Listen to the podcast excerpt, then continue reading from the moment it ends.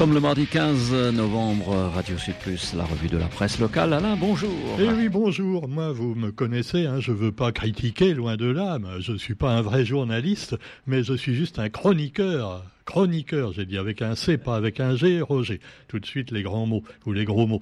Donc, euh, je ne veux pas critiquer, mais quand même, je trouve que le quotidien a vraiment des gros titres qui font pas vraiment vendre des journaux.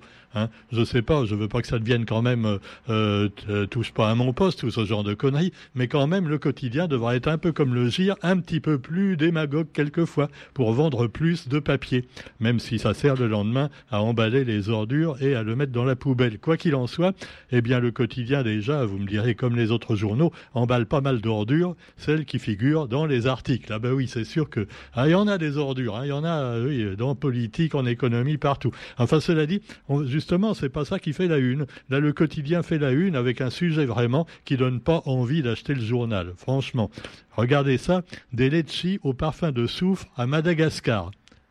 Bon, vous achetez un journal pour ça, vous?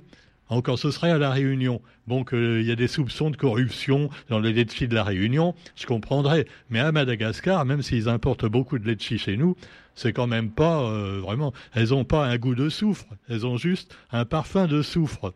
Hein. et encore, c'est au sens figuré, pas au sens propre. Donc cela dit, qu'il y ait des corruptions à Madagascar, hein, c'est un peu un pléonasme. On se demande pourquoi le quotidien fait sa une là-dessus. Quoi qu'il en soit, un titre un petit peu plus porteur, même s'il est beaucoup plus dramatique, c'est la piste d'un acte volontaire dans l'incendie mortel qui a eu lieu à Saint-Pierre, dans cet hôpital où il y a surtout des gens en rééducation et des personnes âgées. Incendie mortel à la clinique Bethesda et les deux pauvres dames qui sont mortes dans l'incendie euh, qui se à proximité de leur chambre, elles ont été victimes intoxiquées donc par les gaz, euh, donc la fumée euh, de l'incendie. Et l'incendie aurait été occasionné par bah, un espèce de malade mental euh, qui aurait foutu le feu. En tout cas, on est sur la piste d'un incendie mortel. Pendant ce temps-là, toujours dans les faits divers, eh bien, vous avez un pédophile condamné à 15 ans de réclusion. Alors là, son avocat, c'est Georges-André Waro, hein, célèbre à La Réunion. Alors là, il est du côté des victimes.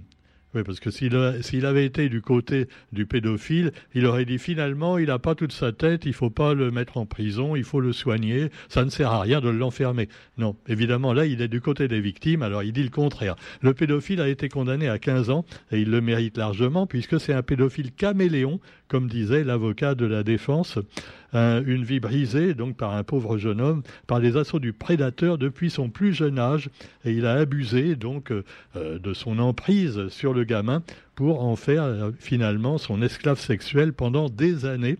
Et donc il a agi à la manière d'un caméléon, changeant de couleur suivant le moment pour mieux saisir sa proie, note l'avocat. Eh oui, il y a des avocats qui auraient pu devenir poètes.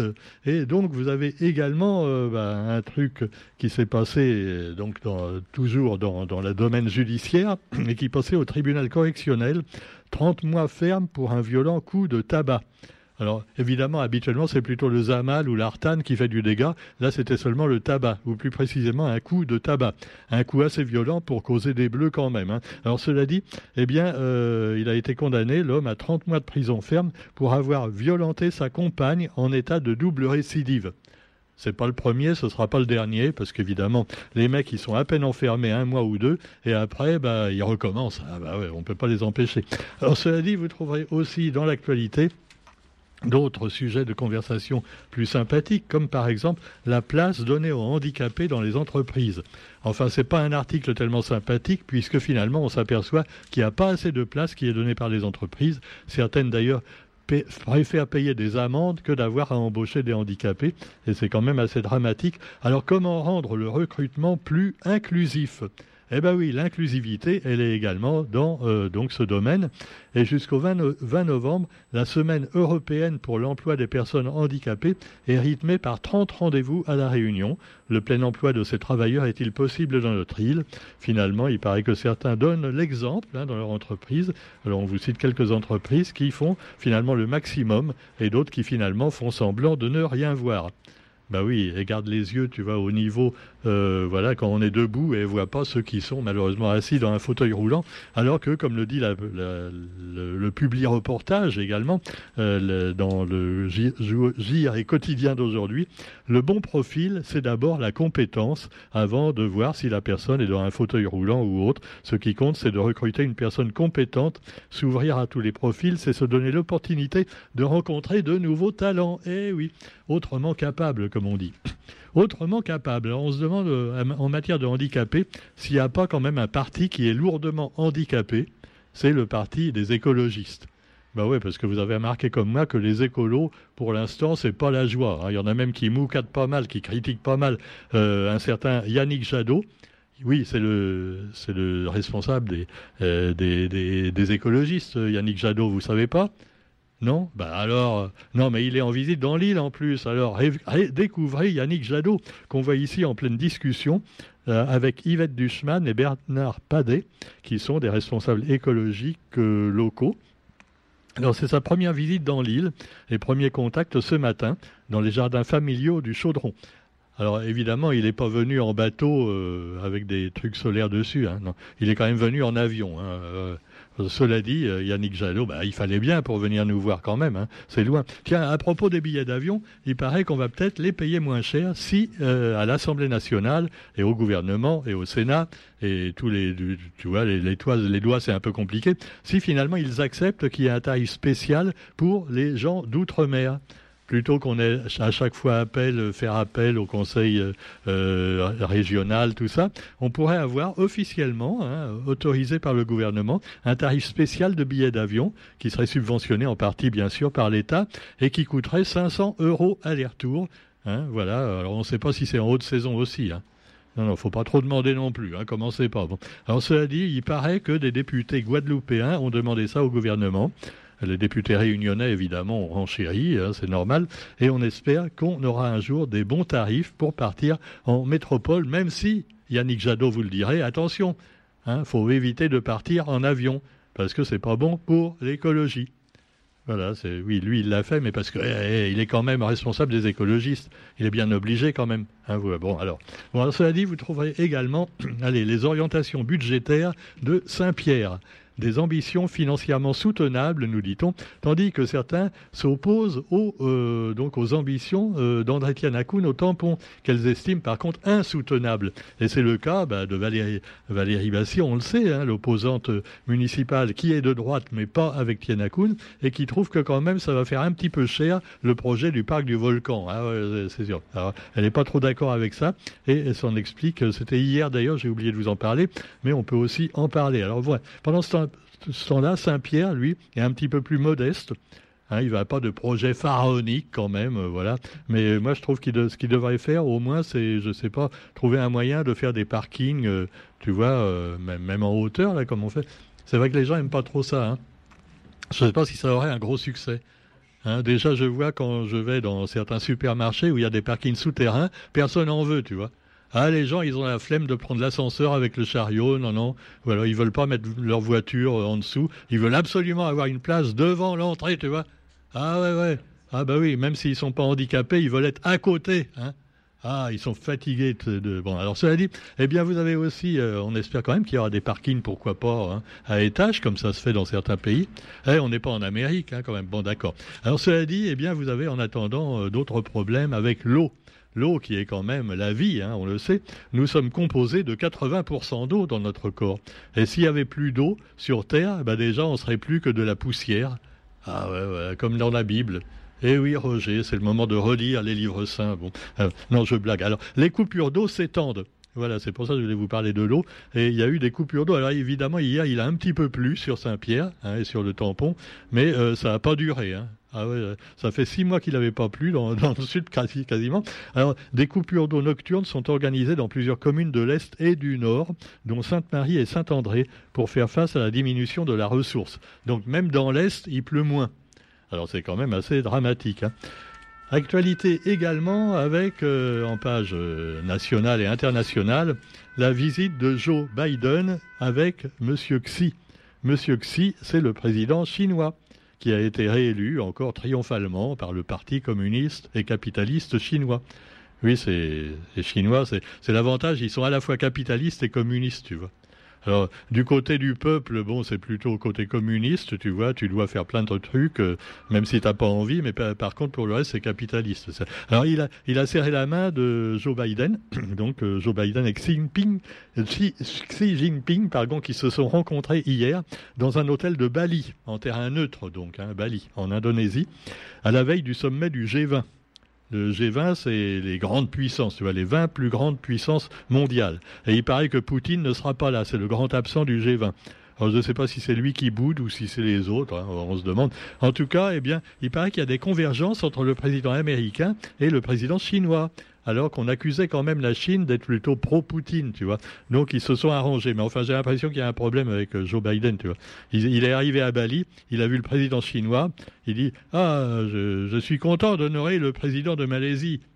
Mais non, je suis le président chinois. Ah, ah, ah pardon, il s'est peut-être trompé, hein, Biden. Bon, quoi qu'il en soit, eh bien, vous avez également le COP 27. Alors, il y a le G20, hein, euh, la réunion des grandes monde pour mieux nous niquer. Et puis, là, il y a le COP 27. Non, pas de complot mondial, Roger. Complotisme. Alors, cela dit, il y a le COP 27 également. Le COP 27, on le sait, c'est pour l'environnement. Ça fait déjà 27. Après, ce sera le 28, 29, jusqu'à 50. COP 50, après on sera tous morts parce que 50 degrés, on résiste pas. Alors COP 27, à l'oreille de la dernière ligne droite des désaccords persistants, et euh, le président de la COP 27, c'est un Égyptien. Ils ont fait ça en Égypte, tu vois, voilà. Ça restera le mystère des grandes pyramides apparemment pour que l'écologie aille mieux. Il y a des divisions entre pays. Comme par hasard, les pays riches responsables du réchauffement sont ceux qui ne veulent pas changer. Hein.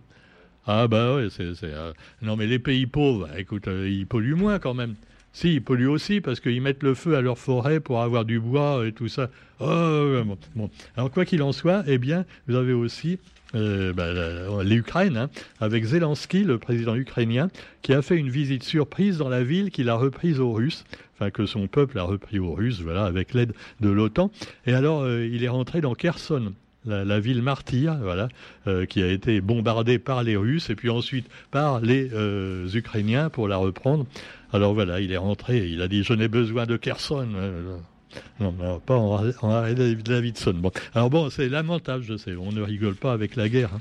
Ah surtout que on ne sait jamais en fait qui a tort, qui a raison. C'est un petit peu comme l'attentat survenu dimanche à Istanbul, donc en Turquie. Et alors évidemment, la Turquie dit c'est les Kurdes qui ont fait le coup. Alors ils ont arrêté une dame qui aurait posé donc le TNT, euh, qui a fait exploser plusieurs euh, innocents euh, dans un marché. Et donc ils ont annoncé 47 arrestations et beaucoup évidemment de membres de ce parti autonomiste kurde. Alors le, parti en question, il dit que c'est pas eux qui ont fait le coup, tu vois. Il dit nous on tue pas les civils. Mais évidemment, le président turc, il veut que ce soit les Kurdes, hein, parce que les Kurdes c'est des emmerdeurs. Euh, c'est toujours eux qui sont responsables de tout, vois. C'est comme chez nous. Euh, bon, c'était plus innocent quand même. Hein. Macron, il, accusait les non-vaccinés hein, de tout. Bon. Ah, on parle plus de ça. On parle plus de choses qui fâchent. Hein. S'il vous plaît, s'il vous plaît. Bon. Alors la santé, justement, parlons-en quand même. Alors excusez-moi, parce que là, c'est la quasi-totalité des laboratoires d'analyse médicale qui ont suivi un appel à la grève des syndicats de biologistes. Alors c'est nouveau, ça vient de sortir. Les biologistes également sont remontés contre les économies que le gouvernement entend toujours leur imposer et faire sur leur dos, on peut bien le dire. Alors tout ce qui est médical, apparemment, euh, on se demande s'ils ne le font pas exprès pour saboter le service public, mais quoi qu'il en soit, eh bien vous avez aussi les, les labos d'analyse médicale qui eux quand même, je crois, sont, sont du ressort du privé, mais qui doivent quand même euh, bah, mettre la main au, portefeuille, parce qu'on estime que finalement, pendant la crise du Covid, eh ben, tous ces gens-là ont gagné beaucoup de pognon. Donc le gouvernement veut prendre un peu sa part. Ah bah ouais, c'est normal. Alors selon le ministre des Comptes publics, Gabriel Attal, le secteur peut faire des efforts quand même. Bah quoi, bon sang, hein Allez, faites des efforts. Alors il y en a qui sont quand même euh, les victimes innocentes dans tout ça, tu vois. Ce sont les patients. Euh, qui sont vraiment de moins en moins patients. Alors, on nous cite l'exemple d'un monsieur euh, qui est devant la porte close d'un laboratoire dans le centre de Paris. Il avait besoin d'un test PCR. Tiens, on fait encore des tests PCR Oui, en prévision d'une coloscopie. Ah, d'accord, une coloscopie.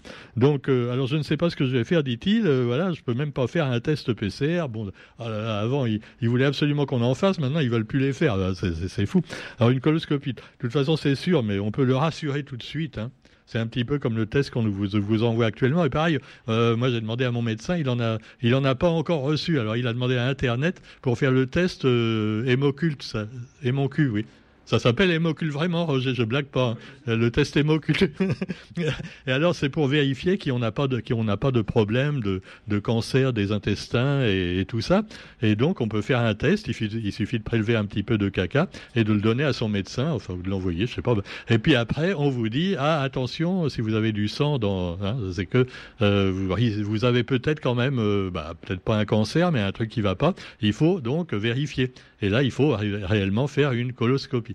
Excusez-moi si vous êtes à table hein, de vous raconter tout ça, mais non, mais j'essaie d'informer les gens en même temps, tu vois.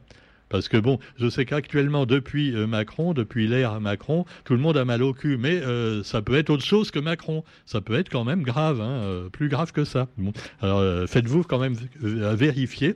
Il paraît qu'on peut le faire jusqu'à 75 ans. Et puis après, de toute façon, on va mourir bientôt. Donc il n'y a plus besoin. Non, euh, oui, euh, ça fait... non, mais je peux le dire parce que j'ai quand même 74 ans, Roger.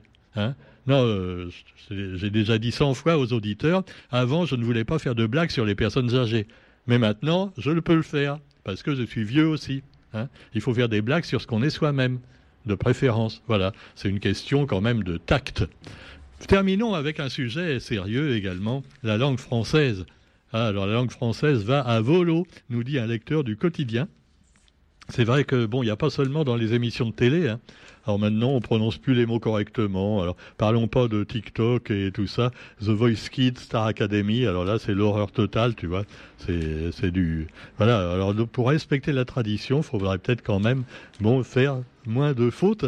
Et alors, il vous explique les noms et adjectifs importants et naturalisés suivant les règles d'accord de notre langue. Voilà comment on doit dire un match et des matchs. Alors des matchs, il faut mettre un e entre le pour le pluriel.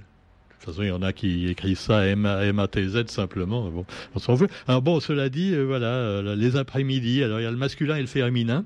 Hein. Tu as des mots français qui sont masculins au singulier et féminins au pluriel, et vice-versa. C'est un peu comme l'inclusivité, tu vois, tu as les bi, les transsexuels, tout ça. Dans les mots, c'est pareil. Voilà. Allez, soyons inclusifs et inclusons-nous. Voilà, sans test PCR. Et on se retrouve demain pour la revue de presse sur Radio Sud. Bonne journée à tous. Salut.